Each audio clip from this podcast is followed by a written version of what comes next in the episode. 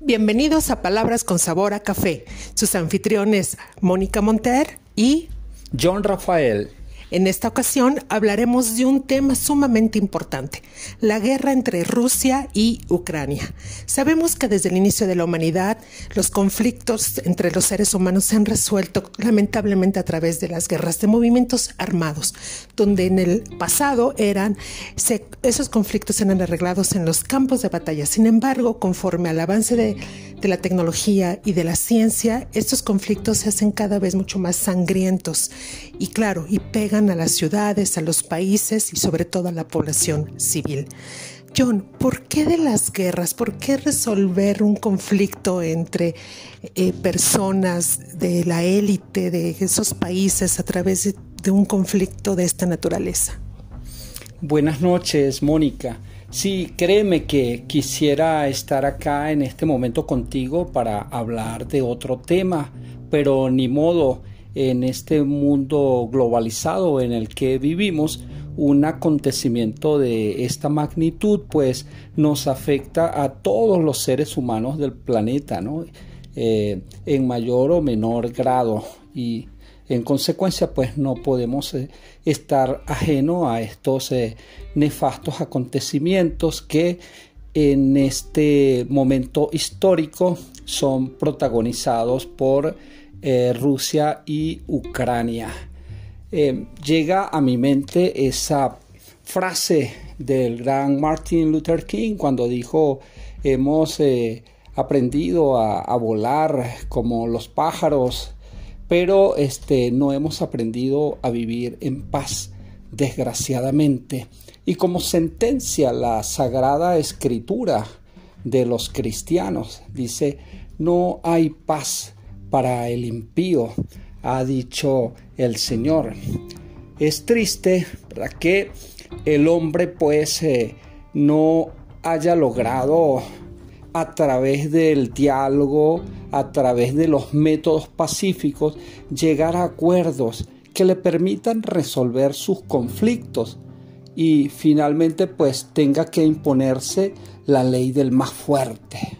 Yo soy el más poderoso entonces voy con todo mi poderío a imponer mi voluntad, a imponer eh, mis condiciones sobre eh, la contraparte que está en conflicto, desgraciadamente. Recordaba también una frase eh, de esos trabalenguas en inglés que aprendí hace mucho tiempo en mi adolescencia que decía War is the worst word in the world. O sea, la guerra es la peor palabra, ¿verdad? Del mundo.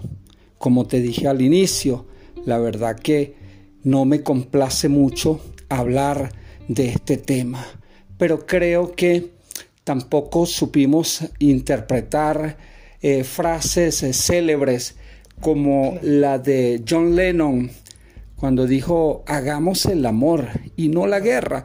Y desgraciadamente, pues, sobre todo en nuestra sociedad occidental, le dimos este otro sentido a esa frase, un sentido exclusivamente erótico o pornográfico, ¿verdad? Ojalá y lo hubiéramos entendido en su justa dimensión y fuéramos en pos del amor, hubiéramos aprendido como nos enseña el primer mandamiento, ¿verdad? De la religión cristiana, amarnos los unos a los otros. Pero infortunadamente pues se ha trastocado el sentido de este mandamiento y pareciera que el hombre hubiera entendido armaos los unos contra los otros. Y eso es lo que está sí lo que está sucediendo actualmente y lo que, como tú bien señalabas, pues ha ocurrido siempre en la historia de la humanidad. La historia está escrita con sangre, realmente. Desafortunadamente. Dices que la palabra, y por supuesto así es, la peor palabra es guerra. guerra, sí. Claro, y estoy totalmente de acuerdo. Sin embargo, yo quiero hacerte referencia a algo que para mí se me hace, eh, bueno, es algo particular y se me hace interesante, porque eh, pues a ti y a mí nos tocó vivir este periodo de la Guerra Fría. ¿Y por qué hago referencia a esto? Permíteme contarte algo rapidísimo. Bueno, sabemos que conflictos ha habido, hay, de hecho aún hay algunos allí eh, actualmente como Afganistán, Siria, que no de todo están tranquilas esas zonas del planeta, incluso este conflicto ya de, no podemos hablar de años, sino de décadas, incluso me atrevería a decir de siglos entre eh, judíos y palestinos, justo en la franja de Gaza, allá en Israel. Así es. Sin embargo, cuando yo oigo la palabra Rusia, o sea, el país tal cual, se me llena la piel eh, de de temor. ¿Por qué? O sea, me, atemoriza. Porque vivimos la Guerra Fría. y la Guerra Fría, eh, pues yo recuerdo que era pensar que el presidente de los Estados Unidos en turno estaba con el dedo en el botón, en ese famoso botón rojo, a punto de disparar los misiles nucleares hacia Rusia, ¿no? Y de igual manera el primer ministro en aquel entonces de ese periodo de la Guerra Fría también se decía que estaba apuntando el dedo a ese también famoso botón rojo. Pero, ¿y, y ahora ¿qué, ¿qué, pasa? Porque a mí sí, te digo, me, me llena así de, de, de, zozobra, de temor. ¿Qué, ¿Qué pasa con esta? ¿Por qué, ¿Por qué Ucrania? Pues, a eso voy.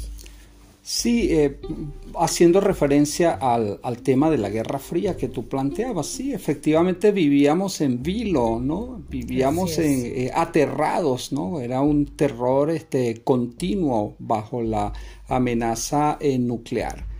Ahora, ¿por qué Ucrania? ¿Por qué Vladimir Putin se antoja, vamos a decirlo así, de Ucrania en este momento? Mira, yo creo que eh, Vladimir Putin, que nació en, el, en la URSS, en el Imperio Soviético, que después eh, eh, fue desmembrado por razones estrictamente económicas, cuando ya pues resultaba insostenible ¿no? mantener el, el, sistema ¿verdad? político, económico, eh, comunista establecido desde que se consolidó después de la eh, Segunda Guerra Mundial, ¿verdad? Y surge Rusia como potencia mundial, ¿verdad? A la par de Estados Unidos. Bien, entonces creo que es un hecho que eh, Vladimir Putin quiere este, volver a reconstruir. Esa es mi, sin, sin, pretender ser un especialista en la materia, que en realidad no lo soy, pero esa es mi tesis. Creo que este, Putin quiere reconstruir el imperio soviético y Ucrania es una de las eh, eh, países claves, una de las naciones claves, ¿verdad? En la reconstrucción de, de, la lo que fue la URSS. de lo que fue la Unión Soviética. Así es, y, él lo ha dicho claramente, ¿no? En estos días eh, eh, decía textualmente en una rueda de prensa, decía la expansión de la OTAN y el desarrollo militar por parte de la alianza es inaceptable para Rusia. ¿Okay? Él ve con temor eh, digamos con preocupación, no sé si con temor, este, porque siempre lo vemos tan, eh, la figura de Putin como tan, tan fría, ¿verdad? Tan inexpresiva, este, pero él ve, digamos, con preocupación, este, el, avance de la, de la OTAN, la expansión ¿verdad? de la OTAN en los países vecinos ¿verdad? de lo que fue justamente el bloque soviético. ¿no? Entonces eh, ha decidido, digamos, este, eh, ya eh, darle play a la a, esta operación militar especial, como él la llama, ¿verdad? no es una guerra, no, es una intervención, no es una invasión, es una operación militar especial. Y él aduce pues sus, eh, sus argumentos, ¿no? Para, para que le creamos que realmente no es la intención de Rusia hacerle la guerra a Ucrania y, aplastarlo y someterlo, ¿verdad? Este, subyugarlo nuevamente. O sea, Rusia no quiere hacerle daño, por favor, entiendan, ¿verdad? A Ucrania ni a nadie. Simplemente nos vimos en la apremiante necesidad, no nos dejaron otra alternativa, ¿verdad? Y que hacer esta operación militar especial para, digamos, este, poner orden en Ucrania y minimizar, ¿verdad?, el eh, potencial eh, peligro que representa eh, para nosotros. Qué interesante, sobre todo porque me gustaría saber la perspectiva rusa. Obviamente nosotros pertenecemos a un bloque de Occidente, en el cual, pues bueno, la información que nos llega es desde esa perspectiva y quizá poco desde la RUS. No lo estoy justificando porque yo creo que nada justifica una intervención o movimiento especial militar o como quiera llamarle eh, Putin, pero ¿de dónde se origina? Es decir, ¿por qué hacer esta operación militar especial? Aclaro, desde la perspectiva rusa, eso también es interesante conocerlo y saber. Sí, como ya te decía, pareciera que Vladimir Putin quisiera decirnos a nosotros eh, que él no quería hacer esto, ¿verdad? Que Rusia no quería llegar a estas instancias, pero no nos quedó otra opción.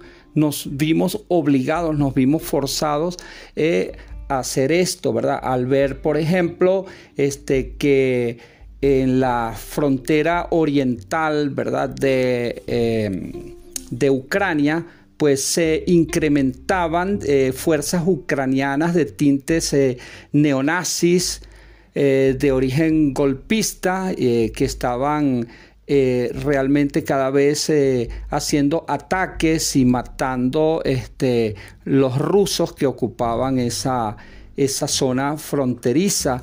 Vemos cómo este, impunemente pues la, la OTAN, la eh, Unión Europea y los Estados Unidos financian, ¿verdad? Enviando miles de millones de dólares este, a Ucrania y no vemos pues eh, ninguna acción concreta o ninguna declaración digamos de la ONU que este, externe la preocupación de este organismo ante esa situación. Este, Ha habido violación ¿verdad? De, los, eh, de los protocolos, de los pactos establecidos, eh, específicamente el protocolo de Minsk que se firmó en Bielorrusia. en Bielorrusia, correcto, En esa oportunidad. Entonces no, este, no ha habido este, respeto al mismo.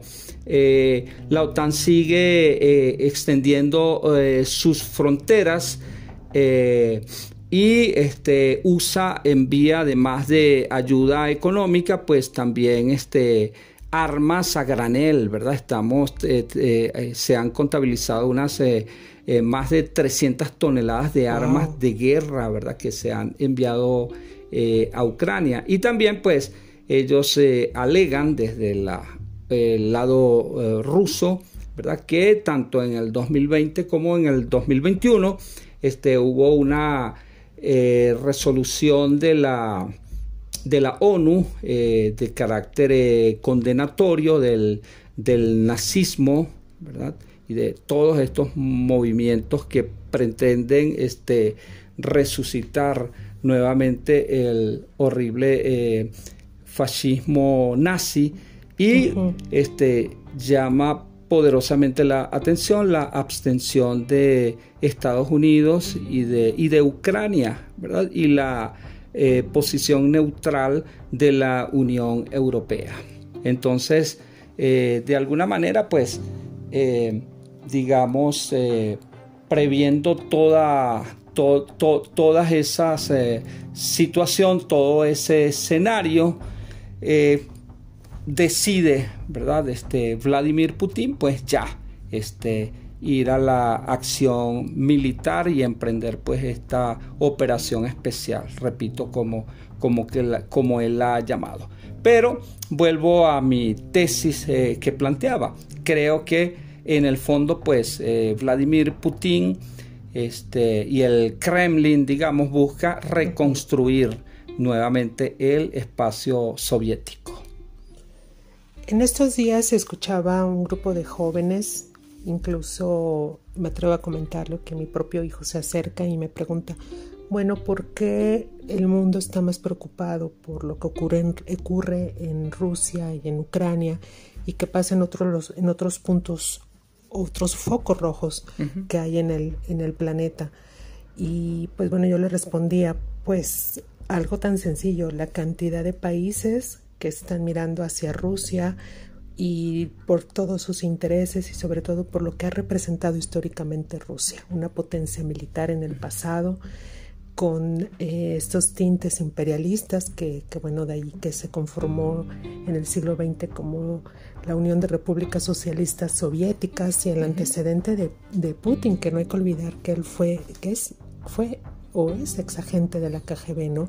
La KGB es este organismo soviético muy temido en el pasado. Así es.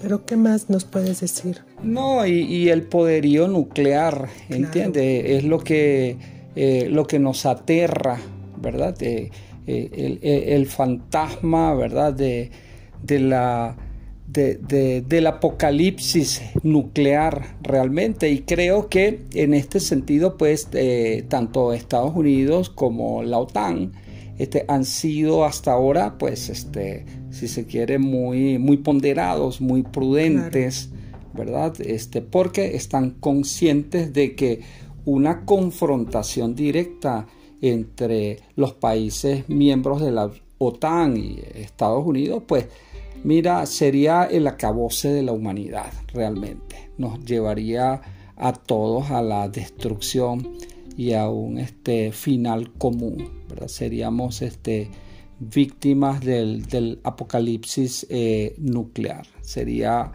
el acabose literal del, planeta. Eh, ahora sí, eh, sería posible, quizá, esa temida tercera guerra mundial, ¿no? Por la cantidad de países que pudieran estar involucrados si es que sigue avanzando este conflicto. ¿Sería así, John? Bueno, te voy a hablar desde la perspectiva que yo tengo como, como cristiano, ¿verdad? Como creyente, eh, de acuerdo con eh, lo que conocemos de, de las profecías bíblicas del fin de los tiempos, pues este tendrá como escenario el Medio Oriente, efectivamente. Entonces, eh, desde ese punto de vista, yo particularmente, es mi creencia, ¿verdad? Respeto cualquier otro punto de vista diferente, pero ya digamos la tercera guerra mundial, que sería el Armagedón, el temido Armagedón, pues tendrá como escenario el Medio Oriente, específicamente Israel, ¿verdad? Así es.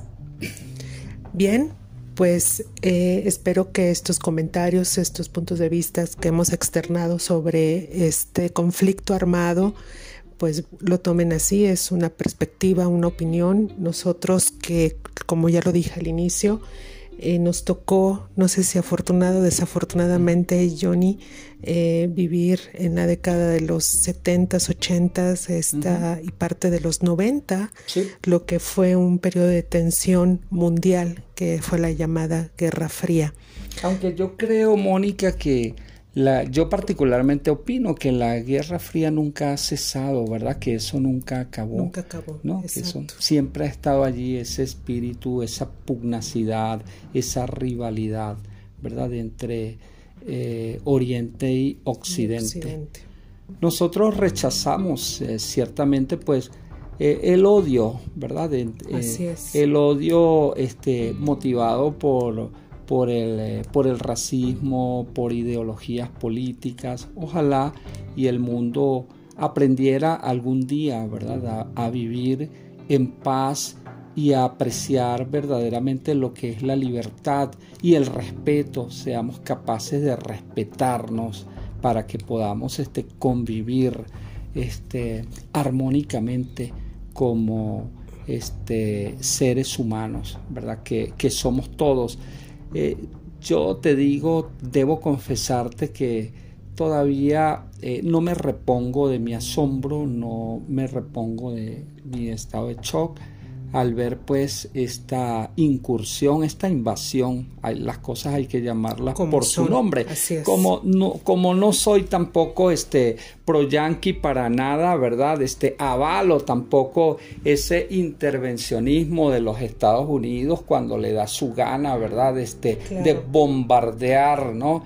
Eh, inmisericordiamente cualquier país del Medio Oriente, ya, llámese este, eh, Siria específicamente, eh, el Líbano, este, Irak, no, en ningún momento este, puedo avalar. Creo que no podemos estar del lado de la guerra.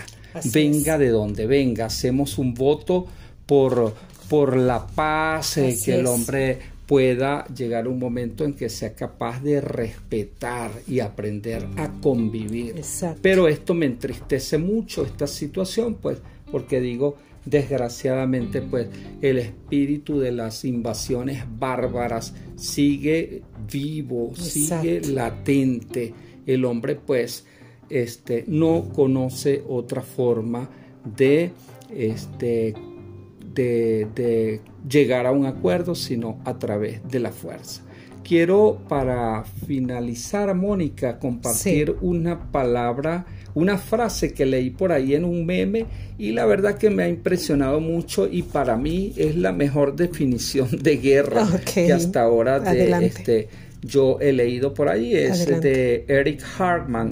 Dice, la guerra es el lugar donde jóvenes que no se conocen y no se odian, se matan entre sí. Por la decisión de viejos que sí se conocen y se, odian, pero no se matan. Wow. Y bueno, y ya antes de finalizar, ahí también a la reflexión. Hay un gigante allí también asiático, importante, del cual ha estado aparentemente sigiloso, y es China estemos al pendiente también de sus movimientos, de las declaraciones del primer ministro chino, porque también eh, sabemos que apoya de alguna manera a Putin. Entonces, para estar allí alerta sobre eh, hacia dónde van estos acontecimientos. Y bien, John, ¿qué te parece si nos tomamos un café y en una de esas arreglamos el mundo? Que tengan un excelente día. Claro que sí. Muchas gracias, Mónica. Ha sido un placer. También para mí, como siempre. Que tengan un excelente día.